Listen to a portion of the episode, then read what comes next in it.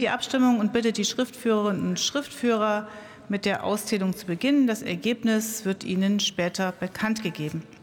Und für Bündnis 90 Die Grünen gebe ich jetzt das Wort dem Kollegen Stefan Gelper.